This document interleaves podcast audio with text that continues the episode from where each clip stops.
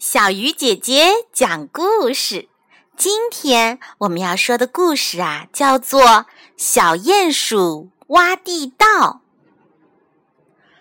冬天的山林到处冰天雪地，动物们不见了踪影，只有一群群山雀吱吱的叫着，在雪地上飞来飞去。小鼹鼠住在山坡上面的泥洞里，它望着窗外，心里直嘀咕：“嗯，玩挖地道吧，说不定能挖到好朋友的家呢。”小鼹鼠是挖地道的能手，它用四肢在泥地上又扒又挖，很快就挖通了一个又长又深的洞。原来这是穿山甲过冬的食物仓库。穿山甲正在舔食白蚁，看见小鼹鼠来了，高兴地说：“太好了，我也正闷得慌呢。”穿山甲也是挖地道的能手，他跟着小鼹鼠一起挖地道。他俩挖呀挖，挖到了刺猬家。只见刺猬蜷着身子在睡觉。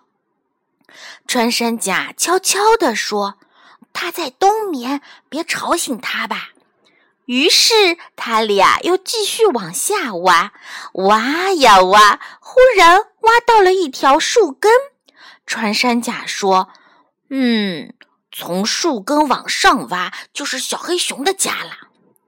那我们去看看小黑熊吧。”小鼹鼠说：“说不定它能请我们喝蜂蜜呢。”山甲用嘴往上一顶，顶了个小窟窿。他对鼹鼠说：“你看，小黑熊也睡得正香呢。”啊，它也在冬眠呢。小鼹鼠吧唧吧唧嘴。这下我们喝不到蜂蜜了。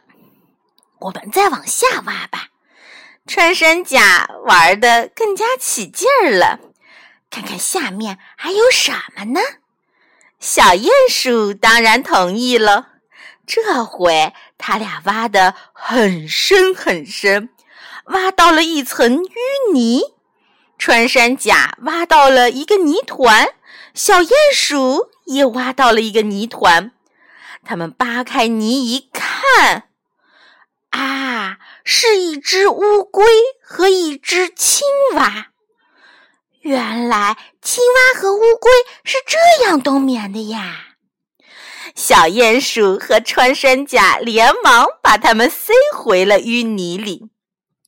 大家都在睡觉，我们也去睡吧。小鼹鼠告别了穿山甲，通过长长的地道，各自回到了家。可是他俩都没有睡着，心里都在想。刺猬、小黑熊、青蛙，还有乌龟，它们不吃也不喝，能睡一个冬天吗？亲爱的小朋友，你觉得它们能睡过一个冬天吗？为什么呢？好了，小鱼姐姐讲故事，今天就到这里了，小朋友，我们明天再见。